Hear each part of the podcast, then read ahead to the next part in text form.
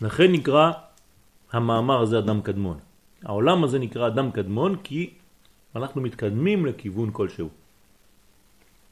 עוד חינוך אלוקי, שבתחילת תהליך השיעור אני כבר מגדיר לתלמידים שלי לאן אנחנו רוצים להגיע.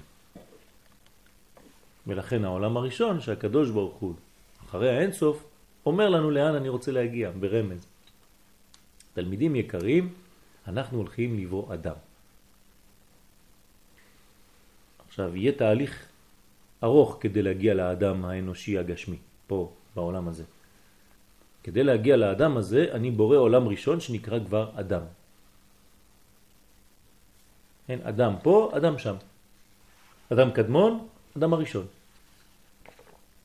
ולכן, אני עכשיו מגדיר מה יהיה באדם הקדמון, בעולם הגדול הרוחני הזה, ואתם מזה תקישו ותבינו מה הולך להיות אצל האדם הגשמי המצומצם יותר. בסדר? אז אתה נכנס לשיעור ואומר לתלמידים, אנחנו רוצים להגיע השנה בעזרת השם לנקודה כזאת. ואז אתה מתחיל את כל השיעור שלך מהנקודה שהיא הולכת לשם, שהתלמיד ידע שהוא מתכוון והולך ומתקדם לכיוון מיוחד. יש לו דרך, יש לו יושר. אין לו שיעור של עיגולים, כי זה לא שיעור. את יודעת איך, מתי הוא קורא לך.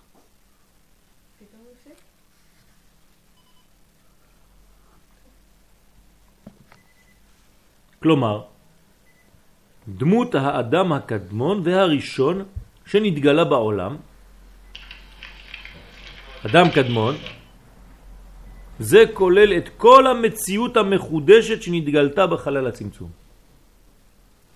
הצמצום הראשון, כלומר הרצון לכיוון אחד, מתגלה כל זה באדם קדמון, בעולם הראשון. כל הרעיון האינסופי הזה מתקדם בכיוון עכשיו שנקרא אדם קדמון. ממנו יצאו כולם, וכולם תלויים בו. תלויים בו, זאת אומרת שלא הוא בורא.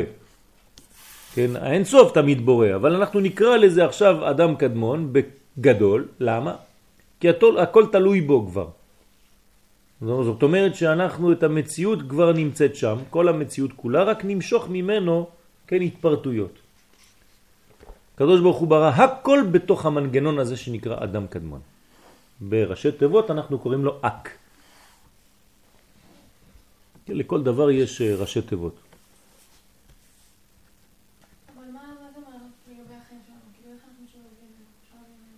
יפה, עוד מעט נגיע. הדרגתיות. אנחנו רק בשורש, שורש, שורש התהליך, ואנחנו נבין שמה שיש בעולם הזה כשנתחיל ללמוד על העולם הזה, מה שאנחנו עושים עכשיו, כן, אנחנו נבין מה שיש באדם הגשמי. כבר נתן לנו כמה רמזים. מה יש באדם הזה, האדם קדמון, כלומר בעולם הזה, יש לו איברים. כמה איברים? תרי"ג איברים, 613 איברים. זאת אומרת שבאדם ההוא יהיו 300 ו 613 איברים. שזה אותו דבר, כן? ולכן יהיה מנגנון של שתרי"ג מצוות, שימלאו כל איבר ואיבר. ייתנו חיות לכל איבר ואיבר, ויש לו ראש, ויש לו ימין, יש לו שמאל, יש לו אמצע, ויש לו מדרגות, מדרגות, מדרגות, מדרגות, ואנחנו נבין ממנו ונקיש לעולם הגשמי. אז הוא נקרא אק, וכולם תלויים בו. מי בראשו, מראשו ומי מזרועותיו, מי מגופו, מי מרגליו. כלומר, כל אחד ואחד מאיתנו, אחר כך בעולמות שלנו, כאן ועכשיו, תלוי באיבר אחד, במיקום אחד רוחני בעולם הזה. כלומר, אולי אתה חלק מהכתף של אדם קדמון. יש כאלה. והשני מהאוזן של אדם קדמון, הלוואי. והשלישי מהטבור של אדם קדמון, מה זה אומר? זאת אומרת שהוא מתאים לנקודה הזו, באדם קדמון, בעולם הרוחני הזה. עוד פעם, לא לתרגם את זה לאדם אנושי חז ושלום, זה עולם רוחני, אבל העולם שלנו תלוי בעולם הזה, כלומר נלקח, הוצא מהעולם הזה, שהקדוש ברוך הוא ברא כבר את המנגנון השלם שם, ומשם אתה יכול להבין איפה אתה אחוז. איש אל משפחתו ואיש אל אחוזתו תשוב. אל אחיזתו בשורש העליון. זה נקרא אחוזה. איפה אתה נאחז בעץ הגדול הזה? מאיפה השורש שלך? דע מאין באת. עין זה אינסוף, כן? תדע לך שמאין באת. ואז העין הזה שעשה את אדם קדמון, אתה, אתה צריך לדעת איפה אתה נמצא שם באדם קדמון, איפה היית תלוי. האריזל היה מגלה לתלמידים שלו איפה הם אחוזים באדם הקדמון הזה. מראה שאתה יודע איפה אתה אחוז שם, מהי המדרגה העיקרית שלך, אתה יכול לעבוד. האם אתה לא יודע איפה המדרגה העיקרית שלך בעולם? קשה לך לעבוד, כי אתה לא יודע להתמקד בדבר שהוא הכי מתאים לך. כן? מה משגע בני אדם? כי הם לא יודעים לאן הם מתקדמים. כן? לכן זה הגיל הכי קשה, כשאתה לא יודע לאיזה כיוון להתקדם בחיים שלך. יש לך מיליונים של אפשרויות, אבל לא מיליונים של, של יכולות, אבל אתה גם אה, יכול ללכת גם לכאן וגם לכאן וגם לכאן וגם לכאן. אז אתה משתגע מריבוי.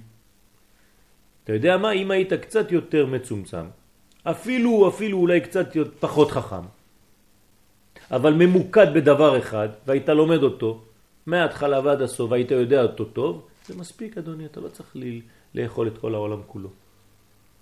היית יותר שקט, יותר רגוע. כן, איך היו הדורות הראשונים? כשאני אומר הראשונים, זאת אומרת לפני 100-150 שנה. מה, היה להם את הבלגן שיש לנו היום? לא. היה להם כיוון אחד בחיים, לומדים מקצוע, נגמר הסיפור. מפטרים אותך פה, מחרת בבוקר אתה נכנס לחנות שליד, עובד. היום אינטרנט, מכלול האפשרויות. אתה כבר לא יודע מאיפה להתחיל. כל כך הרבה שאתה לא יודע כלום. כל כך גדול שאין לך כיוון, כי אין לך צמצום. כל כך הרבה אפשרויות שאין לך אפילו גישה לדבר שאתה רוצה אותו, כי אתה לא יודע מה אתה רוצה. יש הרבה דברים לרצות. אז אתה עובר כל החיים שלך הרבה זמן רק מה לרצות בכלל. אחרי שרצית משהו, אתה אומר, טוב, אבל אני לא יכול. אז אני צריך ללמוד, כן, את הדבר שרציתי. ואחרי זה, תוך כדי, נותנים לך עוד אפשרויות בתוך הדבר הזה. אתה תמיד במיליונים של אפשרויות, ואתה משתגע כי אין לך כיוון, אתה לא מתקדם. אז עוד פעם, כאן יש לנו כיוון, ואני יודע איפה אני נאחז. אני יודע אם אני שייך לרגליים של אדם קדמון, אני יודע אם אני שייך לבטן של אדם קדמון, אם אני שייך לחזה שלו, אם אני שייך לזרוע שלו, הימנית או השמאלית וכו' וכו'. זה לימוד. אדם קדמון נתרחבו בבניינו שני שורש, שורשי המציאות שהם הקו והרשימו. כלומר, אומר לנו פה הרב שהמציאות שלנו זה קו ורשימו. כן? זה שורשי המציאות. גופו בנוי מבחינת הרשימו. עכשיו מה זה קו ורשימו? אומר פה הרב, תראו איך הוא מגדיר את הדברים בצורה פלאית. כמה דורות אתה צריך כדי לתרגם דבר כזה אתה. והוא בא אומר לך, גופו בנוי מבחינת הרשימו, אתה יודע מה זה רשימו? זה הגוף. כן? תנסה לעשות דבר כזה, פעולה כזאת. גופו מבחינת הרשימו ונשמתו מבחינת הקו.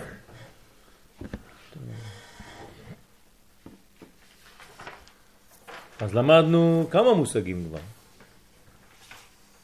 למדנו עיגולים ויושר בלי להיכנס, אבל ככה אנחנו מגששים, ככה לאט לאט. פה הוא נותן לנו עוד מושגים. רשימו וקו. הרשימו הוא מתייחס לגוף והקו לנשמה. מעניין. הייתם אומרים הפוך, נכון? שהרי העיגולים זה הדבר הבלתי נתפס, אז הייתם אומרים נשמה. והגוף הוא יותר מלובש, אז הייתם אומרים היושר, הקו. הקו זה זה הגוף. קו זה אוך? נשמה זה אוך? כן, נו, אבל אז אה, לפי מה שלמדנו עד עכשיו זה לא פשוט. כן.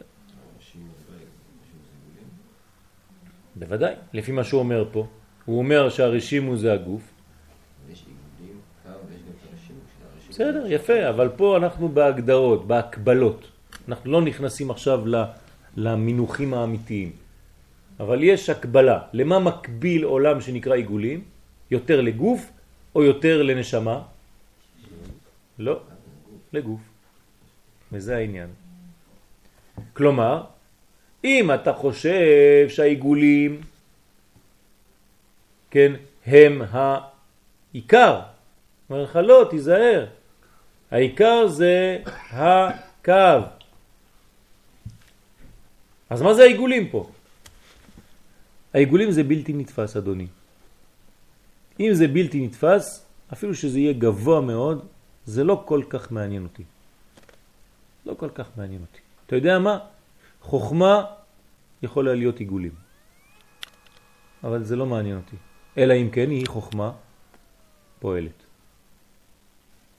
כן, השיעור של אתמול. אם היא לא חוכמה פועלת, היא לא מעניינת אותי. חוכמה בגויים, תאמין. בוודאי תאמין, כן. למה?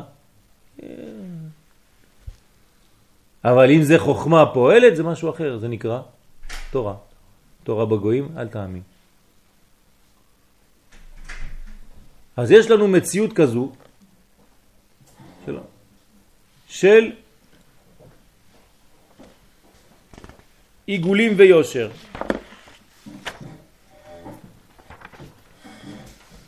השארתם הודעה לווקנין? לשוטר. מסכן הוא מחכה תמיד לשיעורים.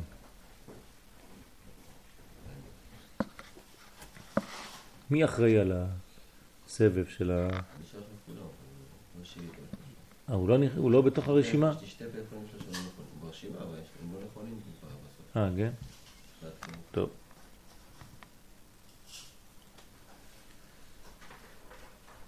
וכיוון שנתקשרו בו בית יסודות אלו, כלומר העולם הראשון הוא כולל את הכל, ואם הוא כולל את הכל יש בו גם את העיגולים וגם את היושר, יש לו את היסודות הבסיסיים, כל שאר הנבראים שיוצאים ממנו אינם יוצאים אלא כלולים משניהם.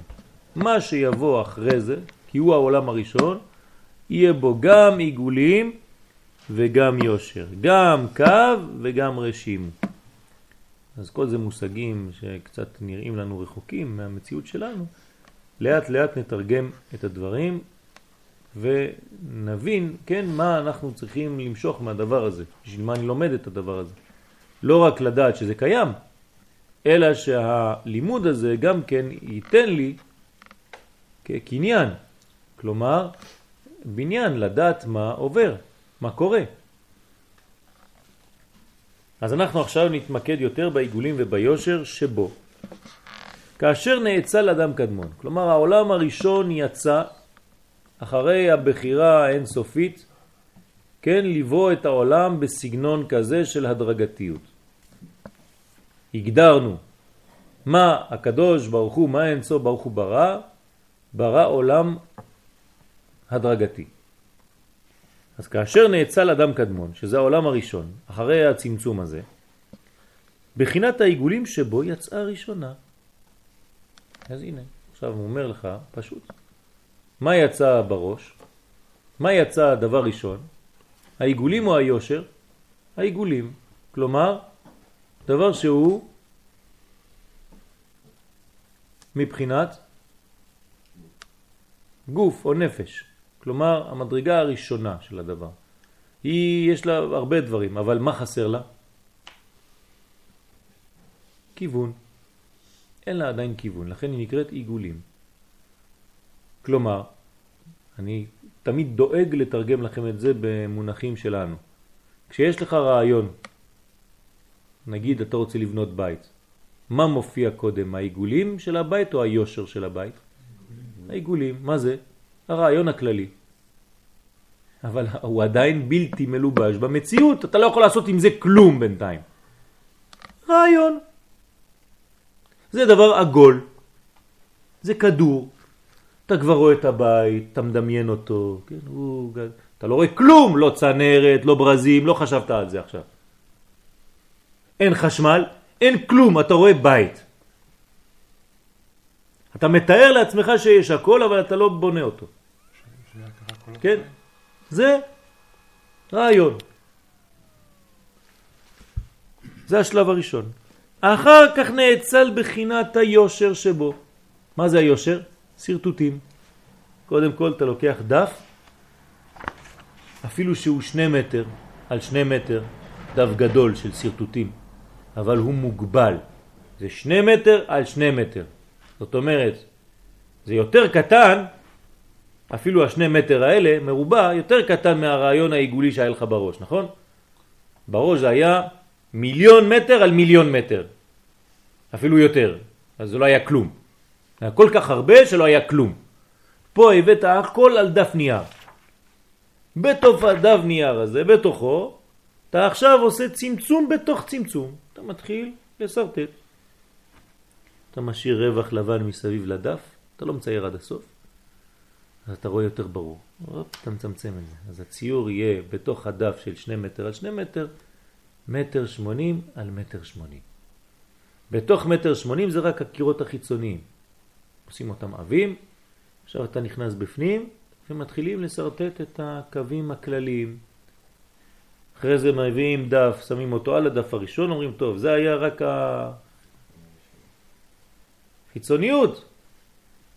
עכשיו אני צריך את הפנימיות של הדברים. מה יש מתחת שלא רואים? צנרת, חשמל, ביוב, כן, חיבורים. מה קורה פה? כל זה נקרא ההתלבשות, כלומר היושר. זה העיקר. אם אין לך את זה, אתה נשאר ברעיון העיגולי, כן?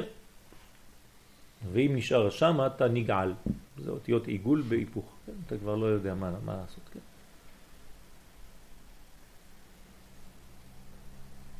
אתה חייב לעבור באיזשהו שלב מהעיגולים ליושר. אם לא, אתה משתגע. והטעם, אז למה העיגולים יוצאים ראשונים? הטעם, כי העיגולים הם בחינת נפש. כלומר, הבחינה הבסיסית, הראשונית של אדם קדמון, ולכן קדמו להתגלות. העיגולים. ורק אחר כך מתגלה בחינת הרוח שלו, שהוא סוד היושר כמראה אדם. כלומר, אתה הופך להיות בן אדם. מה זה תהיה בן אדם? תהיה ביושר, לא בעיגולים. כלומר, כשאני מבקש ממך להיות בן אדם, זה לא כלפי עצמך, אלא כלפי ההתגלות שלך. ככה אני מודד אותך כבן אדם. שהרי העיגולים זה עדיין רעיון כללי, והיושר זה ההתבטאות, זה הביטוי. אז אני מבקש ממך תיקון המידות, צורת אדם. אדם זה שלוש אותיות כנגד שלושה קווים. אתה צריך להראות לי כמה חסד יש בך, צד ימין, כמה גבורה יש בך, כמה גבולות, צד שמאל, וכמה אמצע, כמה אתה מסוגל להשפיע. זה נקרא אדם. יש לך מההתחלה עד הסוף. אדם זה א', ד', מ', אדם, דוד, משיח. מתחילת ההיסטוריה עד הסוף. זה אדם. יש לך כיוון. אז תמיד, תמיד, תמיד, כשאומרים צורת אדם, מתכוונים להדרגתיות של יושר, שיש לה כיוון ויש לה יעד. היא הולכת, מתקדמת כמעה כמעה, כן? כל האלוהים מתהלך בתוך הגן. זה אדם. אדם זה, זה, זה כוח מתקדם ובונה ביושר. והנה גם העיגולים וגם היושר כלולים מיעוט ספירות. כלומר, גם שדיברנו על העיגולים וגם שאנחנו מדברים עכשיו על היושר, שניהם, שני המושגים האלה, יש בהם עשר ספירות. מה זאת אומרת עשר ספירות? שלמות. שלמות. עוד לא הגדרנו את הספירות, לא חשוב. יש בהם עשר מדרגות שאנחנו מאמינים ויודעים שעשר זה המדרגה הכוללת של הכל. יש בהם הכל. במילים פשוטות, גם בעיגולים וגם ביושר יש הכל. רק שהעיגולים זה עדיין בהרבה אפשרויות, והיושר זה כבר כיוון אחד. אז י' ספירון דעיגולים כלולים מכלים ואורות. עכשיו, מה יש בתוך זה גם כן, בעשר ספירות האלה? אורות וכלים. כלומר, גם בעיגולים עצמם, שהם כבר דבר שהוא עדיין בלתי מוגבל, שאני לא יכול לראות אותו ממש, כן, כי הוא יכול ללכת לכל מיני כיוונים. תשימו לב, מי נותן את הכיוונים לעיגולים? היושר. בואו נתרגם את זה לגוף. מה זה העיגולים באדם? אמרנו, הגוף.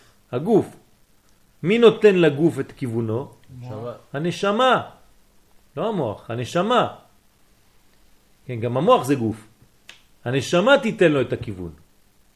זאת אומרת, היושר שבאדם הוא המדריך את הכיוון של האדם. כלומר, גוף בלי נשמה, זה הופך להיות עיגול אחד גדול שמשתגע. אתה הופך להיות בלון נפוח. יש שיר כזה, לא? עוד מעט יתפוצץ לו בדרך. כלומר, סתם בלון מנופח. יש שיר כזה, נכון? בלון מנופח, חשב שהוא יודע הכל, חשב זה, פתאום ידע שהתפוצץ לו בדרך, שהוא סתם כמו מצורע, או לא יודע מה הוא אומר שם בשיר. זה לא בדיוק על זה. כן, זהו. כלומר, פתאום הוא מעכל שהוא לא מבין כלום, אין לו כיוון, אין לו כלום, הכל עבדי, הכל... כן. למה? למה? כי הוא לא הלך לשום מקום. הוא היה רק עיגול ועדיין אין לו הדרכה, אין לו כיוונים. כשיש לך יושר, אז אתה עכשיו מבין, אתה מתחיל להבין מה אתה עושה בחיים. נראה לנו לפי הפסוקים שהקדוש ברוך הוא ברא את האדם ישר. כן? אז כנראה שלפי הפסוק הזה, שהיושר, ישר, יצא לפני העיגולים. או, הוא קיים לפני, אבל לא יצא לפני. קיים לפני. קיים לפני זה לא אומר שזה נברא לפני, נכון. אבל זה קיים לפני. וייצר השם אלוהים את האדם, עפר מן האדמה. זה שלב א'. ויפח באפיו נשמת חיים, זה שלב ב'. לפי זה הנשמה באה אחרי הגוף. אבל מאיפה באה הנשמה? היא הייתה לפני. לפני. היא הייתה היא לפני. הייתה מוכנה כדי להיכנס בתוך נכון, אבל מה נברא ראשון? מה מתגלה ראשון? הגוף. הגוף. כשראית את אשתך בפעם הראשונה, מה ראית? גוף או נשמה? גוף. אל תתחיל לחשוב, מה אתה חושב? דפק לך גוף בה. כן? אתה דפקת, פתח לך, ראית גוף. אחר כך התחלת לדבר איתה, התחלת לגלות נשמה. אבל בהתחלה ראית גוף. אבל הגוף לא רואה. אה? הגוף לא רואה. כן, הנשמה שלך ראתה גוף. אז הנשמה ראה את ה- את הנשמה. לא, היא לא ראתה נשמה. היא ראתה גוף, שהנשמה מתגלה דרך הגוף הזה. אלא אם כן הגעת למדרגות שאנחנו לא יודעים.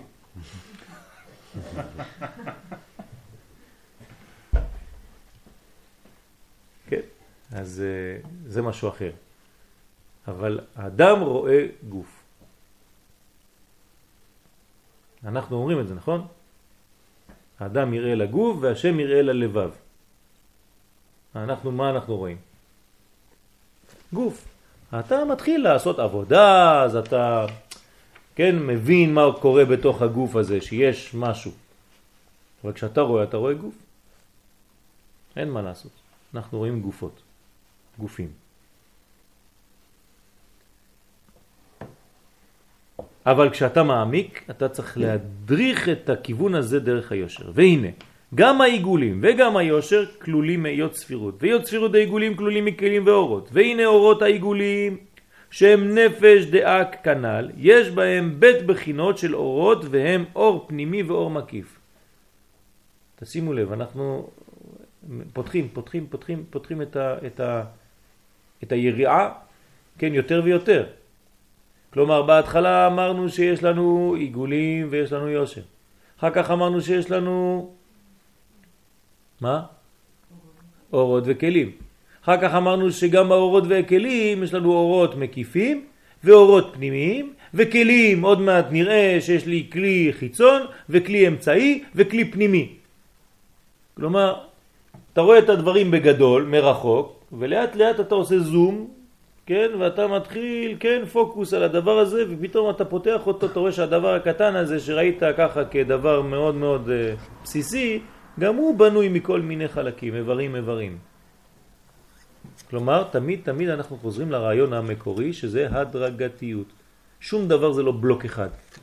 בכל דבר יש מגירות מגירות. כל דבר בנוי ממדרגות מדרגות. זה לא איזה, כן? אתה לוקח בן אדם, אתה אומר זה קמצן, זה צדיק. פש, איזה כוח יש לך, כוח הצמצום. עשית מ... אין סוף שמתגלה באדם אחד עם תרי"ג איברים ואורות פנימיים ואורות מקיפים ו... ו... ו... ו... כלים, חיצוני ופנימי וחיצון ו- ואין סוף חוויות שהוא עבר בחיים וגלגולים והכל, אתה הגדרת אותו במילה אחת, הוא קמצן. איזה צדיק אתה. איך עשית דבר כזה? איך אתה מגדיר אין סופיות? הרי כל אחד מאיתנו הוא אין סופי. איך אתה מגדיר אדם ככה, במילה אחת? איך? כי אתה לוקח אותו כבלוק. נכון, הוא בלוק. אבל כשאתה נכנס שם בפנים, מה אתה הולך למצוא שם בפנים?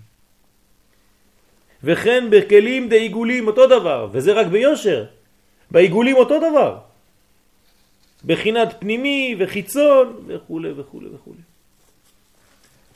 כלומר, בלי להיכנס יותר מדי לפרטים, כי הפרטים יכולים להכביד בשלב הזה, כי לא למדתם את כל המושגים, אז אני תמיד דואג, כן, לקבל את המושגים לאט לאט, זה מעכלים את זה. בשיעור הראשון לא מבינים כלום, בשיעור השני מבינים קצת יותר, בשיעור השלישי קצת יותר, ברביעי, ואחרי זה זה הופך להיות כאילו למדנו את זה כל החיים. ואז בא מישהו מבחוץ ושואל אותך שאלה, שפתאום אתה מגלה שאתה קצת יודע. הוא שואל אותך מה זה. אתה לא, כן, זה, זה קשה לו כי הוא לא למד.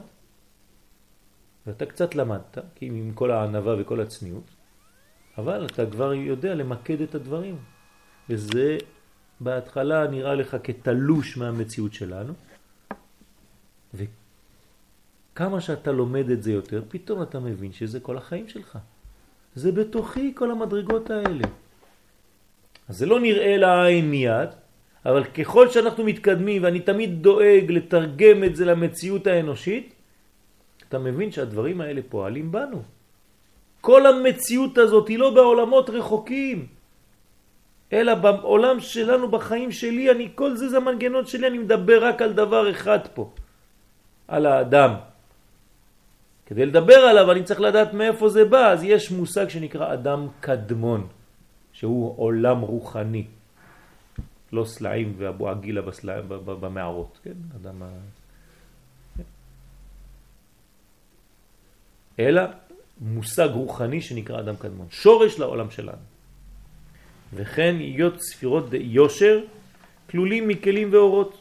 האורות די יושר הם בחינת הרוח דאק. יש בהם בית בחינות אור פנימי ואור מקיף, והכלים די יושר גם הם בית בחינות פנימי וחיצון. כלומר, מה שהיה בעיגולים, יש גם ביושר. אותו דבר, רק במנגנון אחר, לפי כל אחד ואחד. כלומר, מה שיש בתינוק, יש גם באדם המבוגר, רק שאתה לא יכול לעשות השוואה ביניהם. הכל דומה. מה שיש בתינוק בין יום אחד, כשהוא נולד, יש בו הכל, נכון? הוא שלם. ברוך השם, תיקח זקן בן 80, אותו דבר. אין כלום מה שיש בזקן שאין בתינוק. חוץ מדעת. כן, אז זה אותו דבר.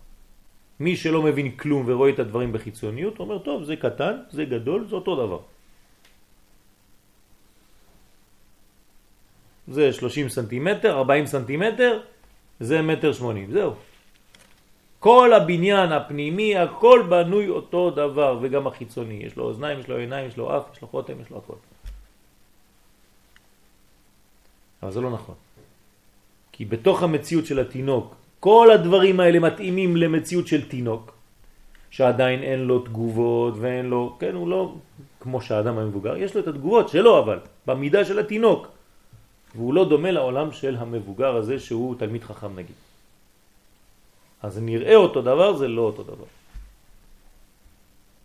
דומה. תושיב שני אנשים אחד ליד השני בשולחן, אותו דבר, מי שבא מבחוץ ומצלם אותם בתמונה, אומר, תראה, הרב הראשי לישראל, ישבתי לידו. שני אנשים. כן, אבל כשהוא היה אוכל ואתה היית אוכל בסעודה של החתונה, זה לא היה אותו דבר, אדוני. הוא, אתם רואים שניכם בתמונה, זה טוב ויפה, אפילו מחבק אותך.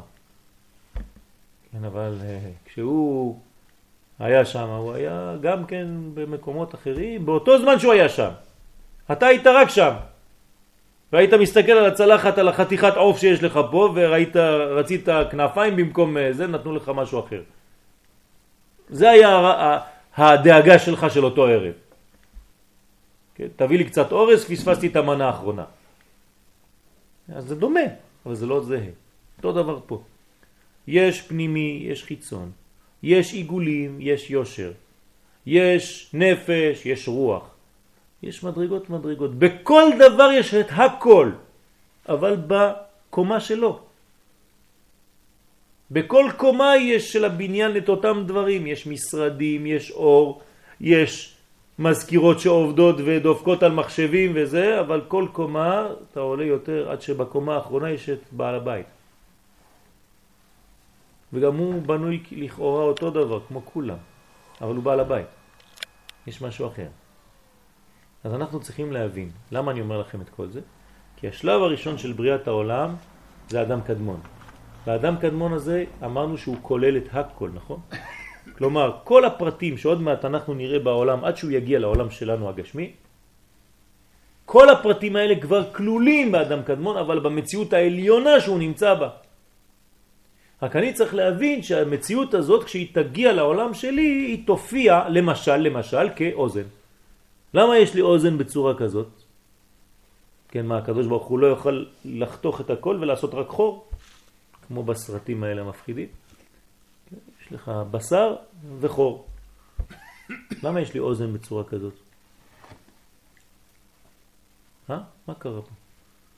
למה יש לי גבות כאלה? למה שיער צומח פה ולא פה אחד איזה גבה ישרה כזאת? למה לא? אתה מבין עכשיו שבשורש יש משהו רוחני, כן? לא גשמי, שכשהוא ירד, ישתלשל, ישתלשל ויגיע לעולם שלי, הוא חייב להיות בצורה הזאת שאני רואה פה. כלומר, פה יהיה לי מנגנון שהוא שלוש אותיות, א', ז', נ'. שם הוא אפילו לא אותיות, הוא למעלה מהאותיות, יותר עמוק אפילו מהאותיות. אבל יש שלב שהוא אפילו אותיות. כלומר, יש אוזן רוחנית. א', ז', נ', שמשם יבוא האיזון. והאיזון, אתה צריך להבין שזה בגמטריה 58. זה נותן לך נוח, שזה מנוחה. כלומר, האיזון נותן לך מנוחה. וכשאתה תראה, תראה, תראה, תראה, תראה, תשתלשל, תשתלשל, עד לעולם הזה, אתה תגיע לאוזן גשמית שיש לה צורה כזאת של עובר בתוך הבטן של האימא שלו, מקופל. ואז אם תדע לגעת בעובר, אתה תדע איפה הראש של העובר, איפה הרגליים של העובר ואיך הוא מקופל. ואז תראה רק את האוזן, תעשה צילום גדול של האוזן ותתחיל לגוע במילימטרים קטנים באוזן. ואז תגיד, הנה, אתה רואה פה? אני נוגע לך עכשיו בכבד.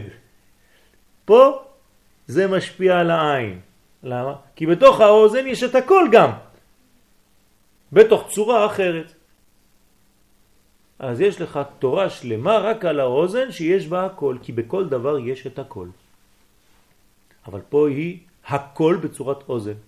תעבור לעין, עוד מנגנון אחר, גלגל, כדור עם יושר בפנים, ומנגנון נפתח ונסגר. משהו פלאי, פלא עולם, איך הקדוש ברוך הוא עשה את הדבר הזה. מאיפה זה בעין? שלוש אותיות, א', עין, י', נ'. שלמעלה זה אותיות, ולמעלה זה אפילו לא אותיות, זה לפני האותיות, ואז אתה מבין מה הולך שם, העולמות, עולם ומלואו. ואם תדע בתוך העין להסתכל, אתה תראה גם את כל העולמות. אותו דבר. מאיפה זה בא כל זה? מאדם קדמון. באדם קדמון יש הכל. בכל מכל כל. הקדוש ברוך הוא ברא הכל שם, ומשם זה מסתעף עד שזה תופס את הדוגמה והצורה שאנחנו רואים כאן היום. בסדר? זה הרעיון. הסדר הראשון שקיבל האור, אנחנו בג' כלומר אנחנו חוזרים על אותו מושג בזוויות שונות, כי זה לקוח ממקומות שונים. הסדר הראשון שקיבל האור הנאצל לעמוד בסוד עשר ספירות בבחינת סדר דמות אדם, הוא הנקרא אדם קדמון.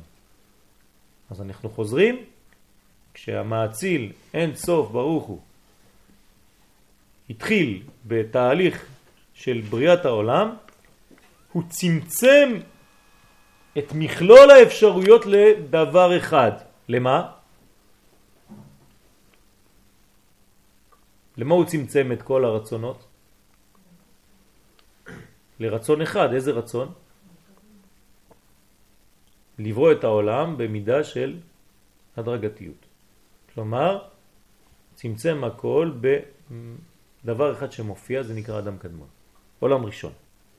והוא הסדר של שם הוויה. טוב, אנחנו עכשיו קופצים, פתאום מגלים שאדם קדמון הוא סוד ההוויה. הרי אמרנו שהוא הכל. מה זה הכל? זה הוויה. להיות. להיות זה הוויה. שם הוויה זה שם להיות. אני. כשאני אומר אני, זה אומר הוויה, נכון?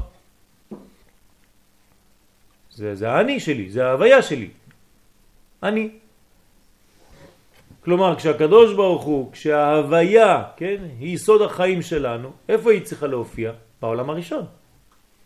שהאין סוף בורא. אז האין סוף ברא, הוויה. מה זאת אומרת הוויה? לא שם, לא ארבע אותיות. כן, השם שאנחנו רואים פה למעלה, י' כ' ו' כ'. זה שאנחנו רואים בסידורים שלנו. זה לא סתם שם, זה חיים. חיים, אבל אנחנו חייבים לראות אותיות. אנחנו קוראים לזה שם הוויה. במילים אחרות, שם חיים. סוד החיים כולם. כל החיים בתוך השם הזה. כן? מי שהיה בשיעור בסוכה קצת התחיל להבין, כן, מה, מה הולך בשם הזה. קצת. אצל הרב גולדמן. שדיברנו קצת על שם הוויה. כלומר, האמת שיכולתי לתת את השיעור הזה אפילו על נושא אחר, עם ארבע אותיות האלה. כלומר, שם דיברו על זוגיות, אז היה, עשיתי זוגיות. היו מדברים על בניית בית, הייתי עושה אותו דבר. איזה נושא את רוצה? מה אתה רוצה? מה שאתה רוצה, תגיד לי. אותו דבר אני לוקח י' כו' כ' ועושה איתו את השיעור. למה? כי זה שם ההוויה. לא חשוב מה, הכל בנוי שם, מתוך הדבר הזה. זה השם של החיים. אם אתה מבין את זה, אתה מבין שכל החיים כלולים בתוך הדבר הזה. עכשיו, איפה הכוח הזה מופיע לראשונה? בעולם הראשון. איך נקרא העולם הראשון? אדם קדמון. אז באדם הקדמון מופיע בפעם הראשונה הגילוי הזה שנקרא י' כ' ו' כ'. זה נקרא דמות אדם. למה זה נקרא דמות אדם? כי זה הוויה. כלומר שי' כ' ו' כ' זה כנראה גם כן אדם. אז הנה נושא חדש, אדם. איך י' כ' ו' כ' זה אדם? אז אומרים לנו חכמים, הי' זה הראש, הה זה כל האיברים עד הטבור, הו' זה מה שיש בפנים, והה האחרונה זה הרגליים שלך. אז אתה יכול לבנות גוף של בן אדם, י' כ' ו' כ'. הנה, אני כמו נר עומד. והי' זה כמו שלהבת. כן? כלומר, כל כולי בנוי מהדבר הזה. זה הוויה, זה י' כ' ו' כ', זה אני. הי' כ' ו' כ' מתלבש בי. לא שאני י' כ' ו' כ'. אבל שכל ההוויה הזאת מתלבשת, מחיה אותי. אז זה מחיה כבר את העולם הראשון שנקרא אדם קדמון, שהוא שורש למה שאני הולך להיות פה. אז הסדר של שם הוויה ברוך הוא לעולם ולעולמי עולמים. כלומר, מה זה לעולם ולעולמי עולמים? זה לא איזה ילד קטן שאומר, אני נשבע עכשיו לעולם ולעולמי עולמים. מה זה לעולם ולעולמי עולמים? למה הרמח"ל מביא את הדבר הזה? אמר לך שזה לעולם ולעולמי עולמים, כלומר שייך לכל העולמות ולכל הזמנים ולכל המדרגות. אין שום דבר יוצא מהשם הזה י' כ' ו' כ'. שום דבר. לית אתר פנוי מיני. שום מקום אין, בו את, אין דבר כזה שאין בו את הי' כ' ו' כ'. אין דבר כזה. כלומר י' כ' ו' כ' ממלא את כל המציאות. זה מה שזה אומר. לעולם ולעולמי עולמים. וזה עניין שכל הסדרים והחוקים כולם נמשכים ובאים תחת סדר ארבע אותיות אלה. תבין טוב טוב מה קורה פה. אין סדר בעולם, אין חוק בעולם שלא נמשך ובא מארבע אותיות האלה. הכל זה ארבע אותיות י' כו'. ולפי הסדר הזה הכל נדרש תמיד בסוד ארבע אותיות השם ברוך הוא. כלומר, מה שאמרתי לכם לפני דקה. אפשר לתת את כל השיעורים רק על זה. אני יכול ללכת לשיעור עם המזוודה שלי, ובתוך המזוודה שלי, או התיק שלי, רק ארבע אותיות י' כ' ו' כ'. וזהו, אני יכול לתת שיעור על כל נושא שאתם רוצים, רק על זה. עכשיו, מה הנושא שלנו? עולמות, בניינים, ספירות, אין שום בעיה, אני יכול לתת לפי השם הזה. מה אתה רוצה לדבר על מה? על פרח שצומח? יפה מאוד, אני מסביר לך איך הוא מתחיל את סדר הווייתו ואיך הוא מגיע לבחינתו הסופית. מה אתה רוצה? הריון? מה אתה רוצה? גשם? אתה רוצה שמש? על מה אתה רוצה לדבר? הכל כלול בדבר הזה. זה סוד ההוויה. צריך ללמוד, כן? איך זה עובד. אבל שמה הכל נמצא. אני לא צריך ללכת עם מיליון דפים, רק עם הדף הזה, להוציא את הדף ולהסביר לתלמידים במשך שעתיים, שעה וחצי, מה שנתנו לי, לפי השיעורים.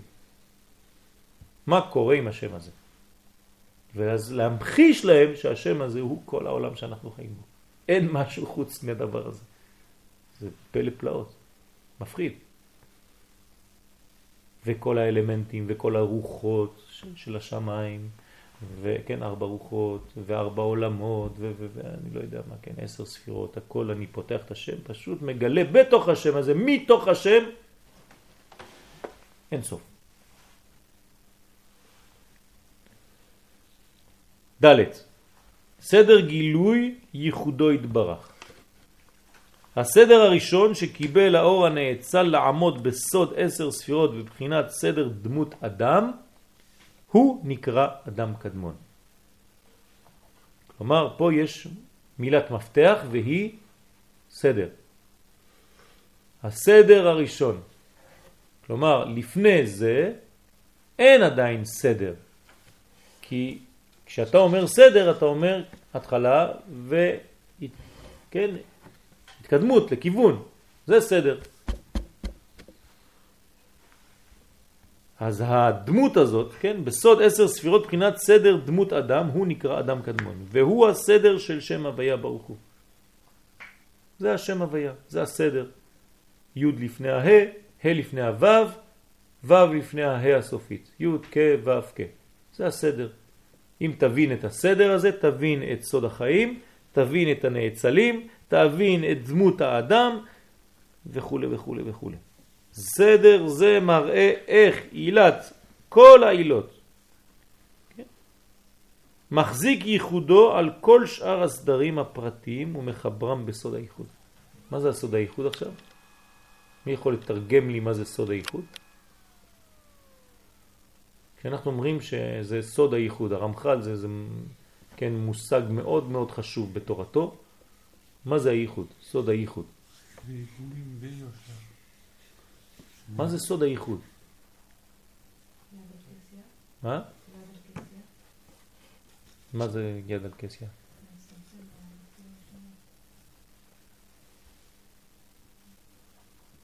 אה, אולי זה שאני מחבר את כל העולמות. יפה מאוד. פשוט מאוד. שהכל כלול מאותו דבר. זה סוד הייחוד. אתה לא מוצא משהו שהוא מחוץ למערכת. אין דבר כזה. כלומר, העולמות הכי עליונים, עם העולמות הכי תחתונים, איפה שלא תלך. כן, זה מדרגה. שמה? את אמרת יד על כסייה, זה הפוך. ההי זה המלכות, אז כל זה הולך בעצם לי"ק הראשונות. לא, הפוך. אם את אומרת יד על כסיה, את חותכת את השם. לשניים, זה מה שעושה המלאק. למה יש מלחמה בעמלק? דווקא בגלל שיד על כסיה. כלומר, אין י' כ' ו' כ', הפוך. את חתכת את השם לשניים, כן? אז מה זה עושה? זה רק שורש בלי תוצאה. זה הפוך. כן, ביום ההוא יהיה השם אחד ושמו אחד, הכל. זה נקרא ייחוד. הנהגת הייחוד זאת אומרת שאתה רואה את השם בכל מציאות שבחיים. אין מדרגה שיוצאת מהמדרגה הזאת. זה הנהגת הייחוד, כן? כלומר, אני חוזר על הטקסט, תראו, סדר זה מראה איך עילת כל העילות, כלומר שורש להכל, מחזיק ייחודו, כלומר מחזיק את הכל על כל שאר הסדרים הפרטיים ומחברם בסוד הייחוד. הכל מחובר לדבר אחד, שהוא מה שאין חילוק חסד ודין, אלא הכל טוב בהשוואה אחת. אין אפילו שינויים בשום דבר. אין רע, אין טוב, כי הכל אור אחד גדול והכל טוב, כמאת השם לא תצאנה הרעות והטוב. כלומר, אתה מבין בסוף התהליך, אני כן, מקצר לכם את הדרך, בשלב זה, שאין רע, לא היה אפילו יצר הרע, הכל בלבולי מוח, סתם, הכל היה ניסיונות, אבל הכל טוב. הכל טוב. גם הרע הוא טוב. כי הוא לא רע בפני עצמו, אלא מלאך שהקדוש ברוך הוא שולח כדי שתגלה את הטוב. אז הוא עושה לך כאילו נו נו נו נו כדי שתעשה טוב. זהו. אין רע, הרע לא קיים. והרע הזה, אותו רע, יבוא ויגיד לך, יישר כוח חזק וברוך, אני מלאך, הקדוש ברוך הוא שלח אותי כדי שתתנגד למה שאני הולך לשדר לך. והצלחת. ברוך השם. אז אני עכשיו לוחץ לך יד, אני עשיתי את העבודה שלי, אתה עשית את העבודה שלך, שלום על ישראל. כלומר, גם הוא חלק מהטוב, גם הוא חלק מהתהליך. יש גילוי ששונה? כן. מה? אז. מה? אז מה? לפני עשר שנים נפלת. כן? הייתה לך תאונה לפני שבע שנים. כשהייתה לך תאונה חשבת שהחיים שלך נגמרו. שבע שנים אחרי זה, ברוך השם אתה לומד תורה, הגעת למדרגות, ואתה פתאום מבין שבזכות התאונה, בזכות התאונה, אתה פה ולומד תורה, כי לפני זה היית בכיוונים שונים לגמרי ולא הבנת כלום והיית רחוק מהכל. השם ישמור, איך אפשר? בזכות דבר כזה רע, כלומר הרע הזה במציאות האידיאלית הגדולה הוא לא קיים. אבל נכון שבעולם שלנו זה סכנה, אתה רואה את הרע, כן, כי אנחנו לא מבינים את הנהגת הייחוד. אבל אם היינו מבינים את הנהגת הייחוד, היינו מבינים שהכל רק דבר אחד, טוב אחד גדול. אין רע בעולם כלל, הכל טוב. אין רע. אבל זה, עוד פעם אני חוזר, צריך לזהירות, זה בראייה האלוקית של הדבר. במציאות שלנו, יש רע או לא? יש. ואני צריך מה לעשות עם הרע הזה? לא להגיד שהוא טוב, להתמודד. זה שהוא טוב זה לא מעניין אותי עכשיו.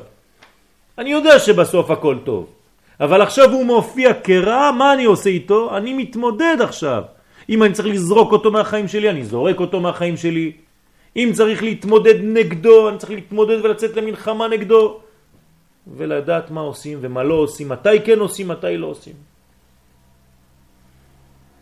אני לוקח דג ויש לי את כל העצמות שעמוד השדרה באמצע. הרב אמר לי הכל טוב. לא, אדוני, את זה לא אוכלים. שים את זה בצד. אבל זה טוב. נכון, זה טוב, אבל לא בצורה כזאת. תכניס את זה למיקסר, זזז, כל העצמות האלה, יהיה לך מרק טעים מאוד, אפילו עם העצמות אתה תאכל אותם עכשיו באופן נוזלי, ואתה תקבל משהו שלא נמצא בשאר הדג, רק בעצם הזו. אה, אבל לא אכלתי אותה איך שהייתה. הכל טוב, נכון, אבל תלוי, עץ הדעת טוב ורע, ככה זה טוב, ככה לא. האוכל דג ביום דג ניצל מדג, בשבת תאכל דגים. מיוחד, ספציפי. אתה רוצה לאכול ביום שני, יום שלישי? בסדר, אבל זה לא אותה עבודה. אם תאכל דג בשבת, כן, הקדוש ברוך הוא, כן, הכין לך מתנה מיוחדת. תאכל דג בשבת, זה חשוב. יותר מבשר. תאכל דג בשבת. יש סוד. אני רוצה לאכול ביום ראשון. בסדר, אין בעיה, תאכל מה שנשאר משבת קצת. אני רוצה יום שלישי, אבל האוכל דג ביום דג, יום דג זה ד' ג', יום שבת, ניצל מדג, ד' ג', דין גהנום. כלומר, אתה רוצה להינצל מדין גהנום, תאכל דג בשבת. מה, מה זה פועל? אני לא מבין, מה, דגים? מה, מה הקשר בכלל? מה, בגלל שאני אוכל דגים בשבת אז אני ניצל מדין גהנום? שזה בגלל זה ראשי תיבות דג? איזה רב המציא את זה? עשה לי כמה זה, כמה גמטריות מצחיקות וסידר לי את הכל. אז במקרה יוצא שמרק זה בגמטריה 7, כי זה שייך ליום השביעי, אז האשכנזים אוכלים מרק. ויוצא במקרה שחלה זה בגמטריה 7. אז טוב, נאכל גם חלה. ויוצא בפוקס שבשר זה בגמטריה 7, אז בשבת אמרו לי לאכול בשר. ויוצא ככה, לא יודע למה, שגם דג זה בגמטריה 7. שזה יוצא גם שבת. אז אולי יש מקריות, אני לא יודע, אבל על כל פנים יוצא, כן? אז אולי אחד ישב ולא היה לו מה לעשות, היה בקפטריה, התחיל לעשות חשבונות, יצא לו הכל שבע, שבע, שבע, אמר, טוב, נאכל את כל הדברים של שבע ביום שבת. לא, זה הרבה יותר עמוק מזה. אתה לא מבין, זה לא אכפת לי. יש דברים שאתה לא מבין, אבל זה קיים. לא בגלל שאתה לא מבין שאתה מגדיר את המציאות שלך לפי מה שאתה מבין ולפי מה שאתה לא מבין. יש דברים שאתה לא מבין, אבל אתה עושה אותם. תסביר לי איך אתה נושם. לא, עד שאני לא מבין, אני לא נושם. טוב, להתראות בגלגול הבא. אין בעיה. עד איזה גיל אתה מבין איך אתה נושם? אפילו עכשיו אנחנו לא יודעים, נכון? תסביר לי בדיוק מה המנגנון של הנשימה. אתה נושם כל היום. אפילו בלילה צריך לשמוע אותך יותר שאתה נושם. כן, זה נשימה לילית. כדי שלא תלך לאיבוד, כי בחודש לא רואים אותך בחושך. אז אם האישה נכנסת לבית, יודע, צריך לדעת איפה אתה, למקם אותך. אז הולכים לפי הרעשים. כן, אז מה, מה הולך פה? מה המנגנון הזה? כל זה שם הוויה. הכל בהשוואה אחת. ברוך השם צוחקות הבנות היום, יש לנו שמחה גדולה הלילה.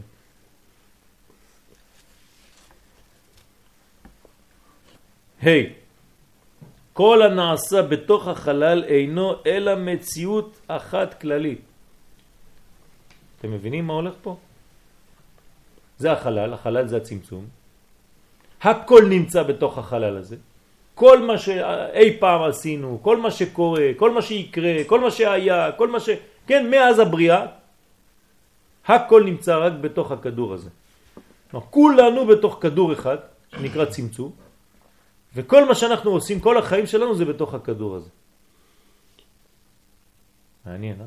הקדוש הכניס אותנו לתוך בועה, וכל מיליארדים ומיליארדים של מושגים והכל בתוך הבועה. והוא בתוך הבועה, אבל הוא גם בחוץ לבועה ומסתכל עלינו מבחוץ גם כן. הוא אומר, זה טוב, זה בועה קטנה, לי יש... מה אתם חושבים? מה, אתה חושב שזה כל העולם הזה, זה רק זה העולם שלך? אתה לא מבין שיש עולמות, יש עולמות, יש עולמות. והפחד זה, כן, כשאתה מתחיל להבין שכל העולמות כולם בתוך הצמצום הזה.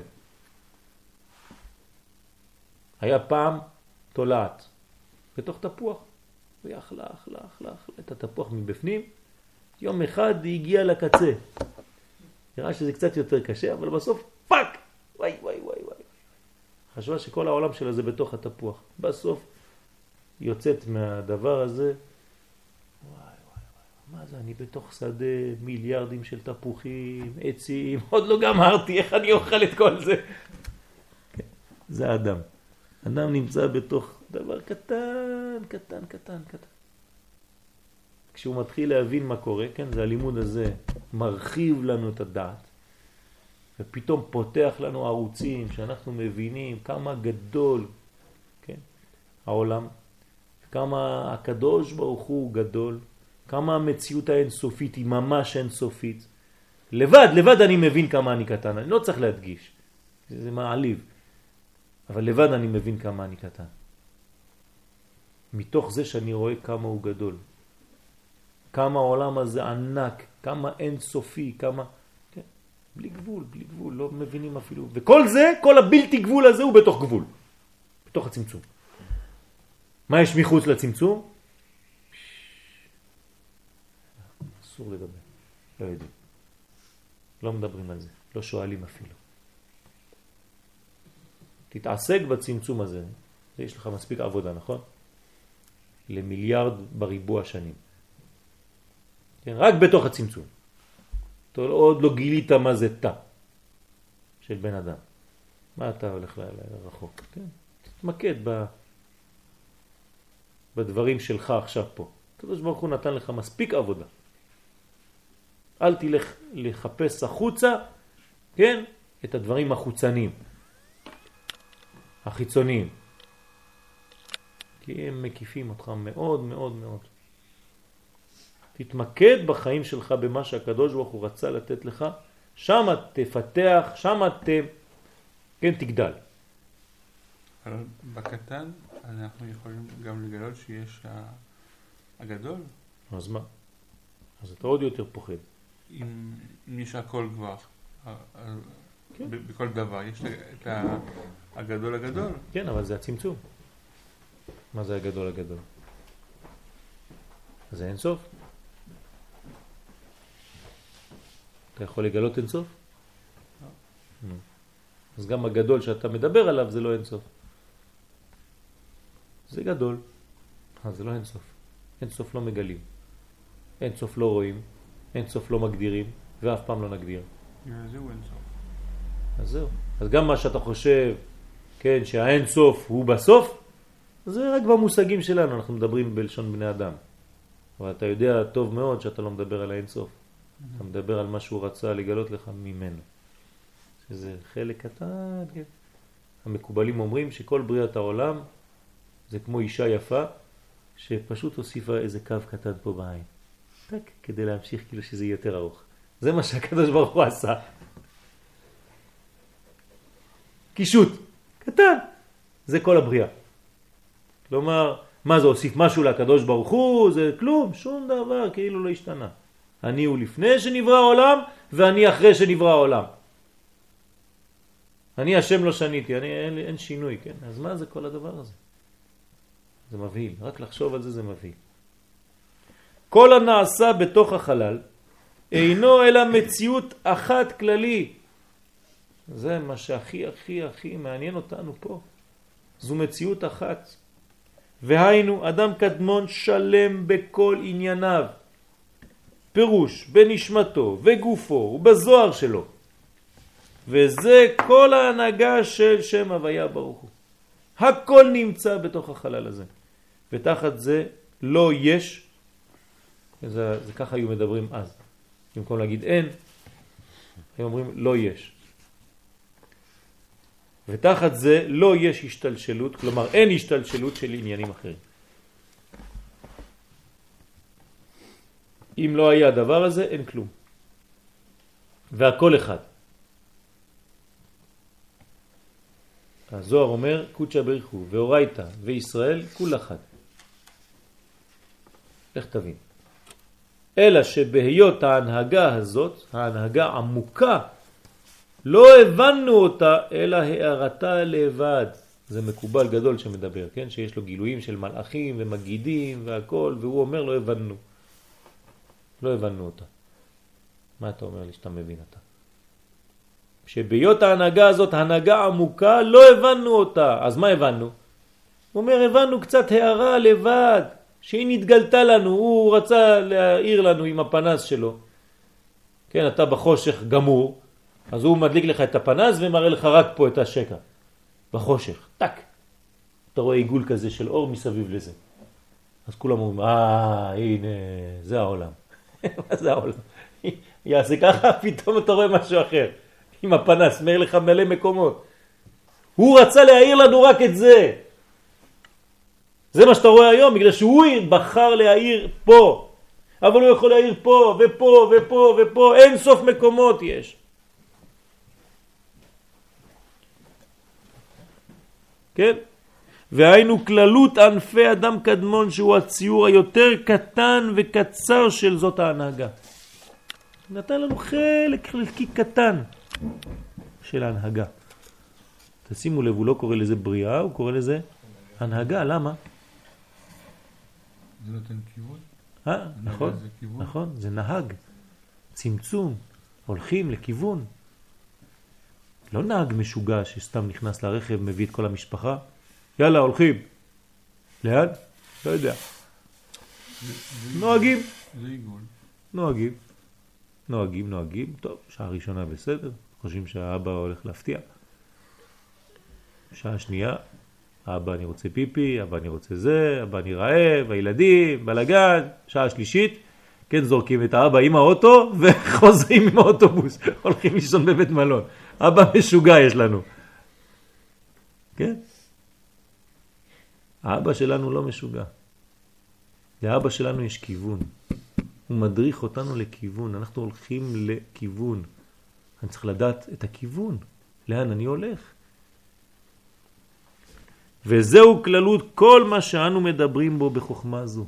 כן, מי שלא מבין את הדבר הזה, שזה הנהגה גדולה שאנחנו הולכים בחוכמה הזאת, כן, אז קשה, קשה לו, כי הוא נכנס מיד לתוך היער, והוא כבר לא יודע שזה יער, הוא חושב שזה עצים.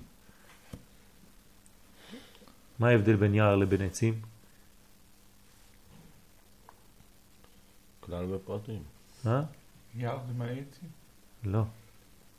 העצים זה מהיער. הפוך. הבנת? לא. הפוך. אם אין יער אין, עצ... אין עצים. זה מה שהקבלה אומרת. כלומר, היער קיים לפני העצים. וזה לא אוסף העצים שעושה את היער. מה? לא. היער זה מושג בפני עצמו. זה כלל. אחרי זה תשים עצים קטנים, הם יגלו פשוט מה שיש ביער. אבל אם אתה חושב שהיער, האוסף של העצים הקטנים האלה, זה עושה את היער, התבלבלת. ולכן אנשים מרוב עצים לא רואים את היער. בדיוק, מרוב פרטים לא רואים את הכלל. כלומר, אתה נכנס עכשיו לצינורות קטנים, אתה לא מבין בכלל מה מדובר. זה כאילו שבמקום לתת לכם עכשיו שיעור שנתתי, אני מתעסק באותיות. כלומר, לפני שאני מתחיל לדבר איתכם, אתם רואים את המילה אדם קדמון? אז אני אומר א', ד', איזה יופי, מ', כן, ואני עושה כל השיעור ככה. קודם כל זה ייקח לנו שבע שעות רק להגיד שורה אחת. ואתם תגידו, טוב, לאן הוא הולך? לא מבין כלום. הוא אמר לי פעם א', פעם ד', פעם מ', רק מי שרואה את הכל אומר, כן, הוא אמר אדם. אבל לא אמרתי. התבלבלת, נכנסת לכוח הפרטים, לתוך האלף, לתוך הדלת, לתוך המם, לתוך הקוף, לתוך הדלת, לתוך המם, אני מדבר ככה עכשיו. כן? מה אני אומר עכשיו? קוף, דלת, מם, וו, נון, כן? א', נון, י', ר', ו', צדיק, ה', ל', ד', ב', ר'. אמרתי, אני רוצה לדבר, אבל אף אחד לא הבין.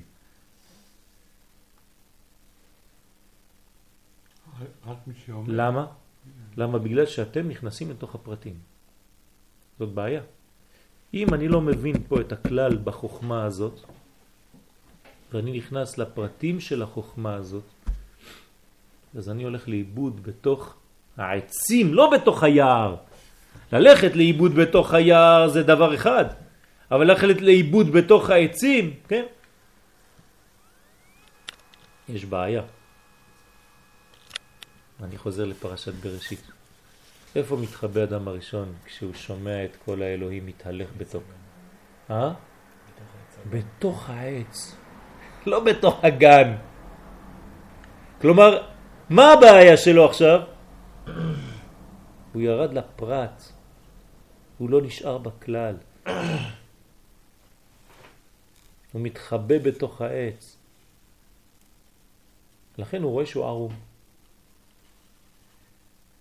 כלומר, הוא הפך להיות כמו הנחש. הנחש היה ערום. ככה כתוב.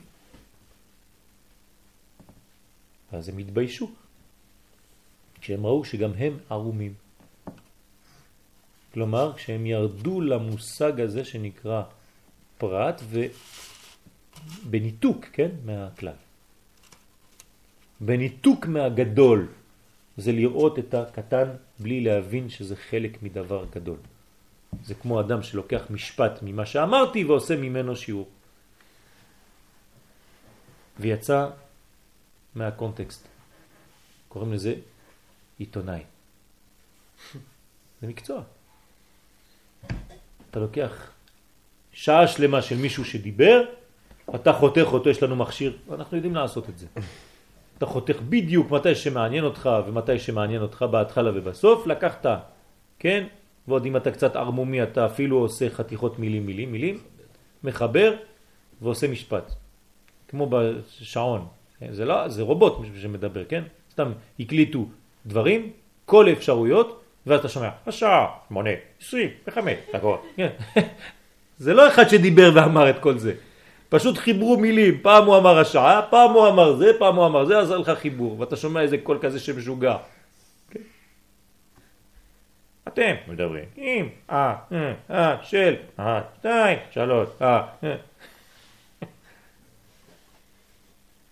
כלומר, היה רובוט שאמר רק שמונה, שמונה, שמונה, שמונה, אחר כך הוא אמר שבע, שבע, שבע, ואתה כשרצו לעשות את החיבור שלך, עשו לך שבע, שמונה, שתיים, אחת. זה אותו דבר אנחנו עושים בחיים שלנו, אנחנו עושים צחוק מהדבר הזה. אם אתה לא מסוגל להבין את הכללות, חבל. ובהערה זו נבין המדרגות זו תחת זו בהשתלשלות. זה הכוח. בידור יש לנו היום. דהיינו, זה כל יום חמישי בלילה זה ככה, זה... תביאו קליינטים. דהיינו, חלקי הנהגה המתגלית. אך אין הערה זו יוצאת, כן, יוצאה בהמשך מדרג, מדרגה בהשתלשלות מן האק. אדרבה, זהו הגילוי שלו, מה שאפשר לגלות מן האק עצמו.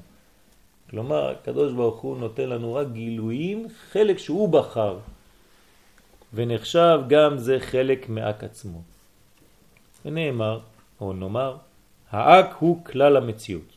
כן, אנחנו עכשיו מסכמים, אדם קדמון זה כלל המציאות, לפי סדר שם הוויה ברוך הוא.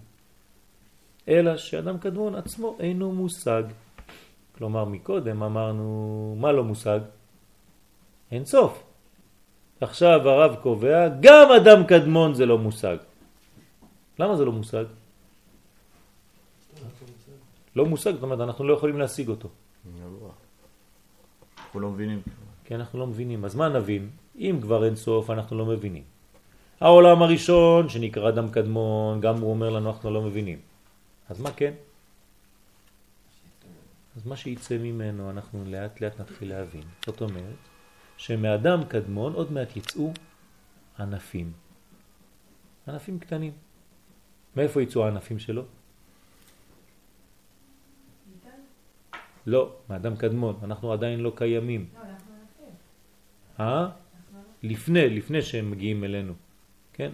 מה הם הענפים של אדם קדמון? מאיפה הם יצאו הענפים האלה? מאיפה, מאיפה? לא שם, מאיפה? מה זה מהרגליים? אוזן חותם פה. זאת אומרת שיש לנו רק הגדרה אחת מאיפה יוצאים הענפים. כלומר הקבלה באה ואומרת לנו מאיפה יצאו הענפים של אדם קדמון. אז אני מזכיר, קודם, אני חוזר.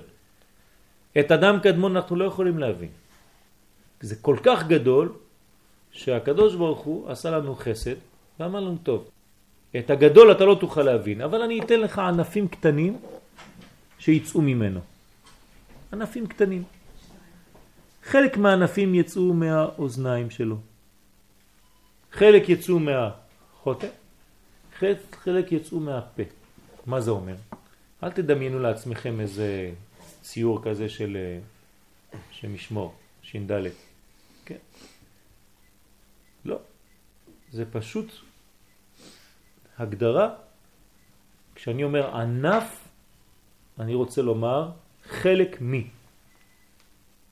חלק מדבר גדול שאין לי מושג בו. אז הם נותנים לך איזה ענף, כן? סעיף קטן. את זה אני יכול קצת לתפוס. יש שם איזה עלה ירוק. יש מושג כזה, נכון? אני לוקח רק את העלה הירוק. אחרי זה יש לי, זה בקומה של האוזניים. כלומר, במודעות די עליונה. אתה רוצה יותר נמוך? אין שום בעיה, יש יותר נמוך. מה שאתה רוצה, לפי המידה שלך. אתה נכנס לחנות, יש הענפים שיוצאים, כן, חלק נקרא, חלק אוזניים, חלק חותם, חלק פה. מה שמתאים לך תיקח. מדרגות הדרגתיות. קומה יותר תחתונה זה החותם. יש לך ענפים שיוצאים מהחותם. אתה יכול להבין מושגים קצת שמגדירים את החותם. זה לא הכל, זה חלק, אבל מהחלק הזה אתה תבין כבר. אם יש לך קצת חוכמה, אתה תבין דבר מתוך דבר. זה הבינה שלך. אחרי זה הפה. גם מהפה יצאו הענפים של אדם קדמון. כלומר, אומר לנו הרב פה, כן? שרק הערת אדם קדמון, כן, יצאו ממנה דברים קטנים. כלומר, חלקים קטנים. מה שאפשר לגלות. חלק מהאדם הקדמון בעצמו. כלומר, אין לנו מושג בכלל, אלא הערות קטנות. ובא כל ענייני העולמות שאנו דורשים בחוכמה זו. ושם אתה תמצא את כל מה שאתה צריך, רק בענפים הקטנים האלה זה יספיק לך. כדי להבין מה הולך בעולם שלנו. מאז ואילך, העולם מתעסק בענפים שיצאו מאדם קדמון. כלומר, כל הקבלה שאנחנו לומדים, איך היא נקראת? שפת הענפים. למה שפת הענפים? אני, אני מעדיף שפת הגרעין, שפת הגזע. לא, אתה לא יכול להבין, לא בגרעין ולא בגזע, אל תחשוב את עצמך לאדם גדול. בסדר, התקדמת, אבל אה, לא להגזים. אז מדברים איתך בשפת הענפים. זאת אומרת, בלשון מליצה, במשל ונמשל, כן, ענפים, ענפים צדדיים, לאט לאט תתפוס את הענפים, תעלה, תעלה, תעלה, אולי יום אחד תיגע בגזע. כי הענף הולך לגזע, הוא קשור בו. ואם תהיה קצת יותר חכם, תרד בגזע עד הגרעין מתחת לאדמה, שורשים. זה שלב אחר. אבל בינתיים אנחנו מדברים שפת הענפים. אז כשנדע בעזרת השם לפתוח את שפת הענפים, כן, לפתח את שפת הענפים, אנחנו נבין שכשאנחנו מדברים בענפים, אנחנו לא מתכוונים לענפים עצמם, כי אם לא אני נופל למלכודת שאמרתי מקודם, שמרוב ענפים אני לא יודע אפילו שקיים עץ. זה רק שפת הענפים, אבל היא שפה שמדברת על מה בעצם? על העץ עצמו. אבל אתה לא מבין את דיבור העץ. אז את מה, מה אתה מבין? את שפת הענפים של העץ. אם אתה לא מבין את הענפים, אז ניתן לך אולי את הפרחים, את העלים, את הפירות, טעימות קטנות, כן? לאט לאט. אז אתה יותר מבין ויותר נהנה. כשאתה רוצה לאכול דבר שלם, אתה לא נהנה כל כך. פעם הלכת לסופר, חילקו שם הייתה איזו אישה עם עגלה קטנה, היית עם העגלה שלך, והיא מחלקת חתיכות עוגות קטנות, טעימה. או בקבוק של וודקה או איזה משקה. בכבוד, מי רוצה לטעום? כן, אתה הולך, מברך ברכה קטנה, אוהב, mm, טעים. אתה מביא את זה לבית, לא כל כך טעים. למה זה היה טעים שם? כי היה שיעור קטן. הגעת לבית, יש לך את כל העוגה, אתה מתחיל כמו, כן? אין, אין כבר טעם. כשאתה טועם את הדברים במינון, בשיעור, יש לך מידה. אז בעזרת השם נמשיך פעם הבאה.